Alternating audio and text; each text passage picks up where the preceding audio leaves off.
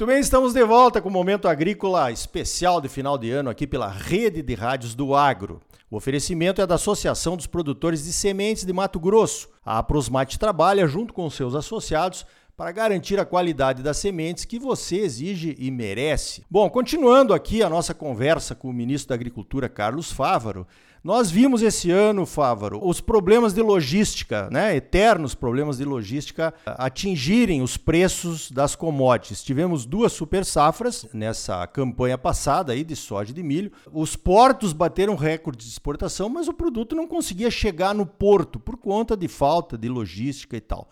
Muitos desses problemas de logística, né, Fávaro, são problemas ambientais, problemas de licenciamento. O Ministério da Agricultura está conversando com os órgãos de licenciamento de obras brasileiras aí do Brasil para a gente deslanchar com isso que as ferrovias, hidrovias e tudo mais que a gente precisa? Bom, é, essa é uma pergunta muito importante que requer um detalhamento um pouco mais amplo, me permita. Primeiro é que o problema da logística começa lá na capacidade de armazenagem. Nós estamos acostumados a comemorar super safras, sucedendo super safras, mas foi interrompido um grande programa de construção de armazéns no Brasil, de financiamento para construções de armazéns. E isso gerou caos em muitas regiões brasileiras. Eu nunca tinha visto, por exemplo, no Paraná, safras depositadas em silo bag. Hoje a safra de, de inverno aqui praticamente foi depositada em silo bags, armazéns fundos chatos, pela falta de armazenagem. Isso em todos os cantos do Brasil. Nós começamos de novo, retomamos a linha eh, de investimentos para a construção de armazéns, linhas dolarizadas para aqueles que têm rede natural, um sucesso, diga-se de passagem, o BNDES financiando a parte de equipamentos, para você ter uma noção, o Modern Frota, que é um programa é, já estruturado há alguns anos, emprestou nesse ano quase 4 bilhões de reais, e a linha dolarizada o equivalente, outros 4 bilhões de reais. Agora, os armazéns serão financiados, a construção civil, toda a parte de equipamentos. Então, é, é preciso retomar investimentos em armazenagem, já foram feitos no ano de 2023 e seguirá em 2024. Paralelo a isso, então, vem é, a questão de rodovias, ferrovias, o novo PAC foi lançado pelo governo do presidente Lula, com o ministro Renan Filho sendo um dos expoentes, é, retomada de obras importantes. Veja em Mato Grosso, por exemplo, a BR-158, o contorno da reserva Marauá-Sede, mais de 10 anos esperando licenciamento, já respondendo a questão de licenciamento, e foi colocado na mesa para os órgãos intervenientes a importância de dar uma atenção especial para isso. O licenciamento já foi aprovado do primeiro trecho, as obras já estão acontecendo, avançando com outros licenciamentos. Estou falando só de Mato Grosso, mas também de todos os estados. Além disso, um grande programa de concessão e parceria público-privada para ferrovias e portos. O Brasil precisa de infraestrutura portuária. Da mesma forma que precisa de armazenagem, precisa de escoamento mais eficiente e logística reversa para garantir competitividade. O PAC vem para minimizar esses impactos e garantir competitividade aos nossos produtores. Muito bem, esse é um assunto importante, né? Porque esse ano a gente não vai perceber essa falta de logística, talvez pela quebra de safra, mas ela continua ali ameaçando, né? Quando o clima voltar ao normal e a gente. É... Toda vez que a gente comemora uma super safra, é um gargalo que vai acontecer ali na frente. Positivo. Agora vamos falar do Plano Safra 2024. É, o que, que vocês estão preparando lá no Ministério? Uma das ações que chamou atenção foi a inclusão da questão da sustentabilidade, né, para diminuir o juro do produtor.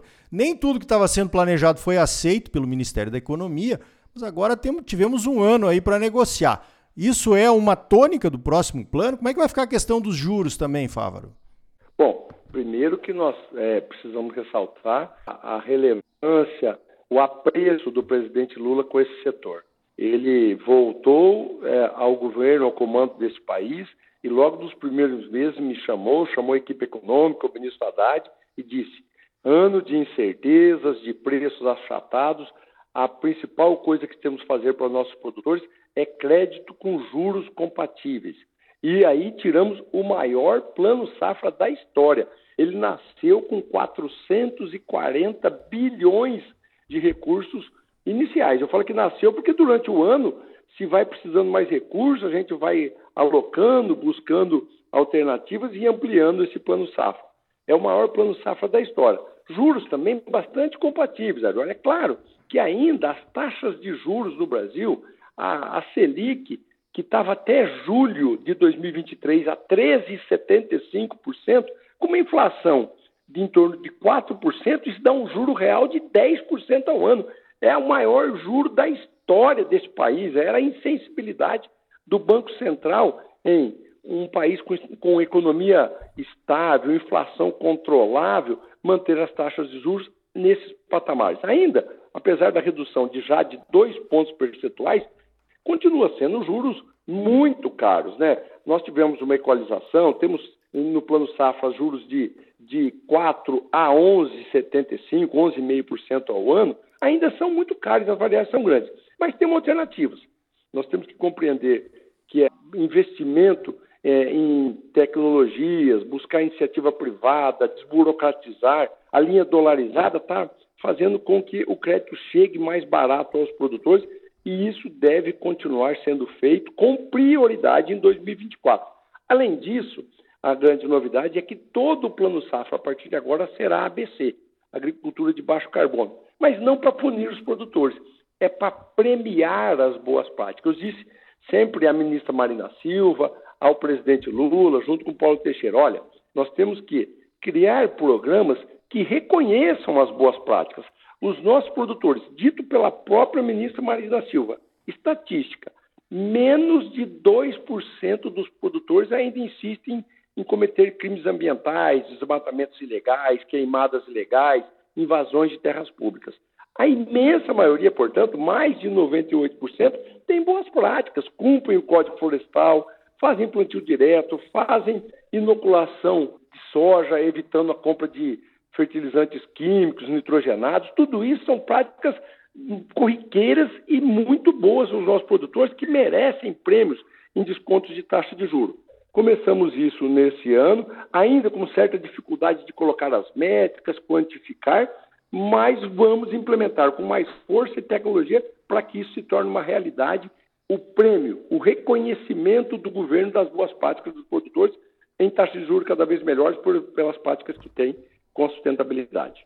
É, vamos aguardar então, né? A gente sabe quanto que isso é importante. A gente, eu acho que nós temos que a, ah, colocar no discurso brasileiro oficial essa questão da sustentabilidade. Realmente, com essas métricas do plano ABC, é possível medir isso e certamente a nossa comunicação com o mercado externo fica muito melhor, né? Com certeza. O Papa também tem um papel muito grande nisso, em desenvolver as métricas, a quantificação, porque ela é um selo, é uma garantia, uma instituição é, de grande credibilidade. E ela dizendo: olha, os produtores que tiverem essa prática, essa prática, essa prática, são sequestradores de carbono, é, isso é, reverte é, em, em bem-estar animal, isso reverte em boas práticas ambientais, e isso tudo tem um valor que nós devemos compensar os produtores com juros, com linhas de crédito cada vez mais é, acessíveis e compensatórias.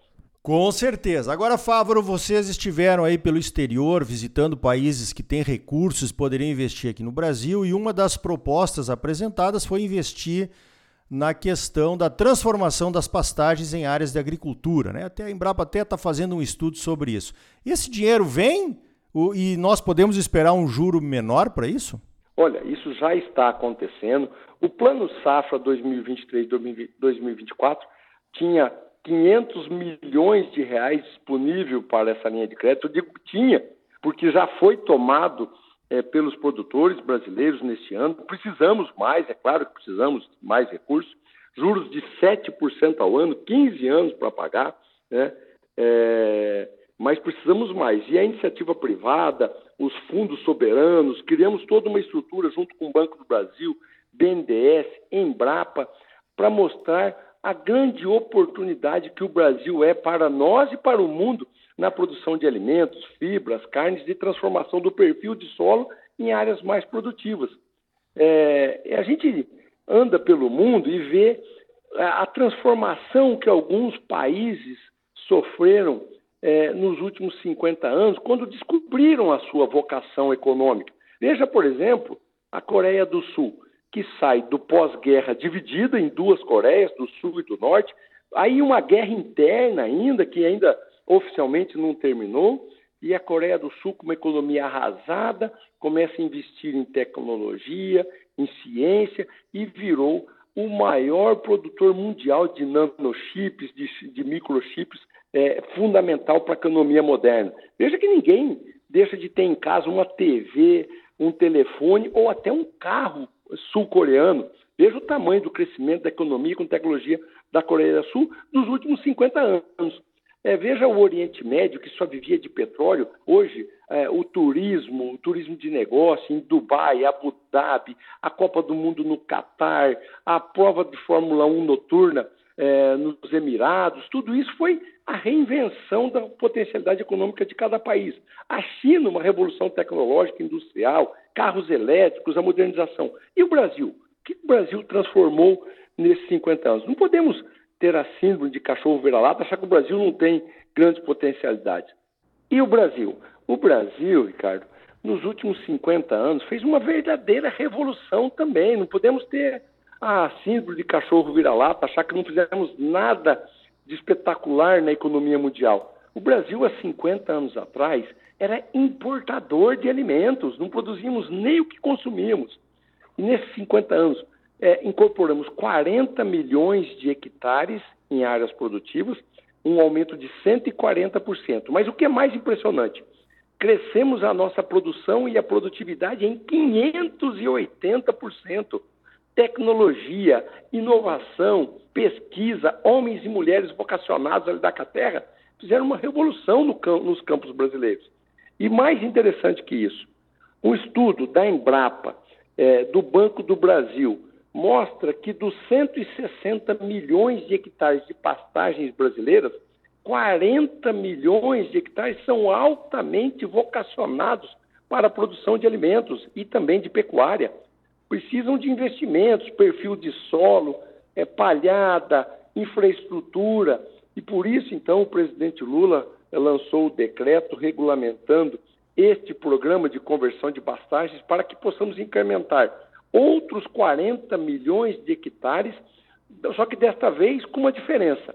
Não será sobre a floresta, será sobre pastagens degradadas, é, e não precisaremos mais 50 anos, talvez em 10 ou 15 anos possamos dobrar tudo aquilo que estamos produzindo. E veja o tamanho da potencialidade para a nossa economia. Aonde tem um trator, vai precisar mais um, onde tem uma coletadeira, um pulverizador, vai precisar outro, onde tem um emprego de operador, de tratorista, de mecânico, precisará mais um, os empregos na cidade, para a indústria, é, engenheiros agrônomos, técnicos agrícolas, veterinários, quer dizer, dobra a economia com a nossa vocação de produzir alimentos. Então, esse é um programa que já tem investimentos, o Plano Safra 2023-2024 tinha 500 milhões de reais com juros de 7% ao ano. Já foram todos eles emprestados, esses recursos. Precisamos mais. Estamos buscando nos fundos soberanos internacionais da Arábia Saudita, dos Emirados Árabes, do Catar, da China, do, do Japão. A JAICA, que já financiou o Prodecer antigamente aqui no Brasil, vai financiar este programa. Os fundos soberanos, a China, a Cófico, Singenta, várias companhias brasileiras que financiam os nossos produtores têm a porta de entrada desses recursos com juros compatíveis e prazos que compensem o produtor a tomar esse recurso via BNDES, Banco do Brasil, os bancos privados, enfim. É um grande programa sendo estruturado para que a nossa economia cresça através da nossa vocação, que é a agropecuária brasileira, e eu tenho certeza que será um grande sucesso. Lá está sendo. Pois é, parece que no agro, que realmente é a nossa vocação, estamos fadados ao sucesso, né? Olha só, vamos continuar essa conversa com o ministro Carlos Fávaro no nosso último bloco? Então não saia daí, voltamos já com mais momento agrícola especial de final de ano para você. Música